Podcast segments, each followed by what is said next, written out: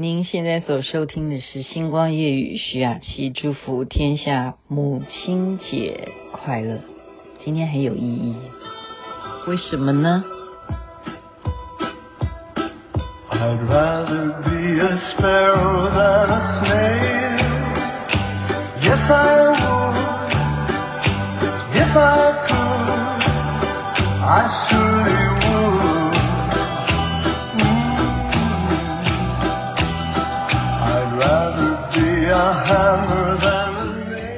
音之歌啊，我说今天很有意义，母亲节嘛，而且再一次的祝福天下母亲节快乐，所有的母亲。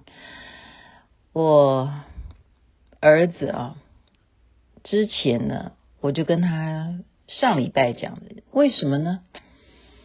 因为亲爱的瑞啊，他跟我推荐有一部电影，就是上上礼拜他看的。他说看了他泪流满面，他真的好推荐哈，希望大家去看。所以呢，我说好，那我再找朋友看。他说不是找朋友看，应该要找为人子女看。所以我才会提出要求，就跟我儿子说：“你，妈妈想要去看一部电影，陪我去看好不好？”他说什么电影？我就说父亲。然后我根本都还来不及介绍这部电影是什么样的情况，他就说 “No，我不要，我就是不喜欢看这种电影，我不要，我不去看。”他不要跟我去看，结果我就蛮失落的啊！我想说，其实这要求也真的太过分了啊，因为孩子大了嘛，他有自己的兴趣，而且其实我们根本不一定要跑到电影院去看电影啊，我们光是在家里头看电视就有好多。电影啊，或者影集啊，呃，连续剧什么都可以看，为什么一定要约去看父亲呢？好，如果要找朋友看也是可以，不一定要勉强。没想到呢，竟然是他主动在问我了，可能吧，他想要用这种方式混。提醒大家，您现在所收听的是《星光夜雨》徐雅琪。所谓混是什么呢？他就在反过来问我说：“上礼拜你跟我说你希望我陪你去看的电影叫做什么？”我就回答他：“父亲。”然后他就说：“那是什么时段呢？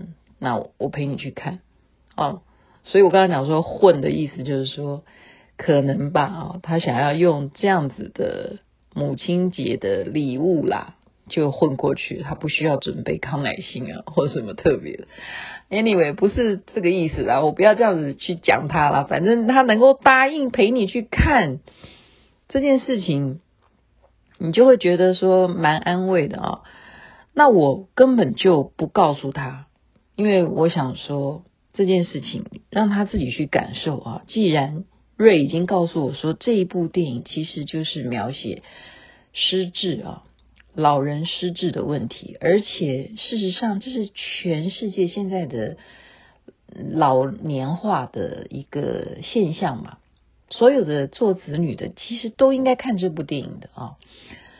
我不告诉他，我觉得我的孩子这么聪明，人家都叫他学霸，对不对？学霸养成记，怎么把他养成学霸的？他一定有他自己的智慧去看这一部电影到底是怎么一回事。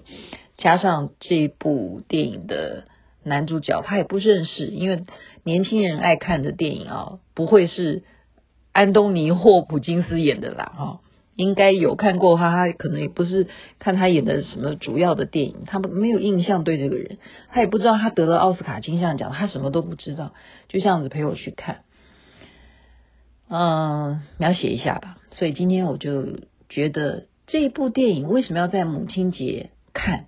而且一定今天即使这么时间晚了，还是要告诉大家，它是由一个舞台剧再把它改编的。也就是说，当时去编这个剧的人呢，好，他叫做佛洛里安·泽勒。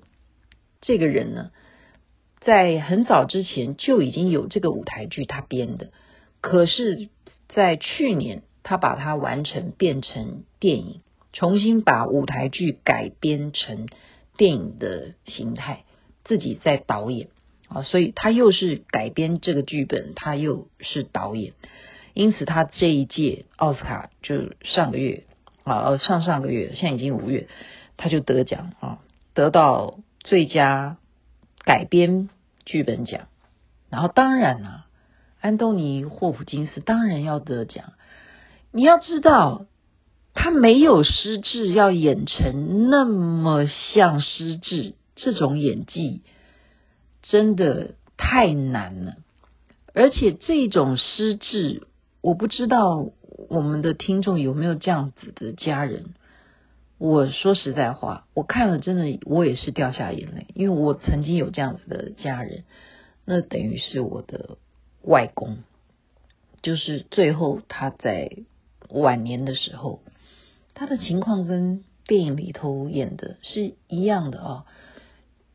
就是越来越严重，然后他还会有电影是没有这样子啊。我们家里的情况是，我妈妈最后都会被他气得会打他屁股啊，就反过来他像个小孩子一样。所以家人在遇到长辈年纪大了有这样子的情况，其实是会失去整个该怎么样正常生活的轨道，都不知道该怎么走了哈。所以这种问题是应该要正视。所以为什么我们会鼓励要新盖老人安养院啦，或者是说安照的这一种福利啦，啊，我们会买保险啦，现在越来越流行，这是必须的。所以我其实并不是要叫我儿子看这部电影后说你必须要很孝顺我或不或什么的。我其实根本不管他，我是在给我自己看这一样的一个年纪越来越大以后会面临的状况，我在给我自己做一些心理建设。因为生老病死是没有一个人逃得过啊！如果我们真的就是这样逐渐的老去，我们总是会有什么样的可能性啊？不管怎么样，说你。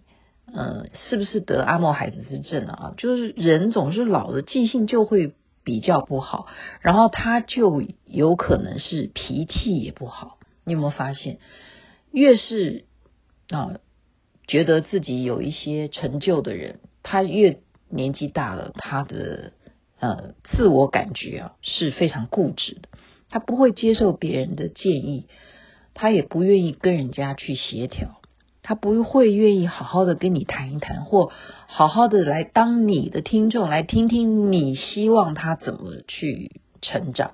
他觉得他已经盐巴吃的比你多，所以我儿子看完以后，他非常的，嗯，他竟然反过来就拍我的肩膀，他说：“你放心，你不会有失智症的。”我根本不是，我没有要说什么，他拍我的肩膀。我就说你不会有失智症的。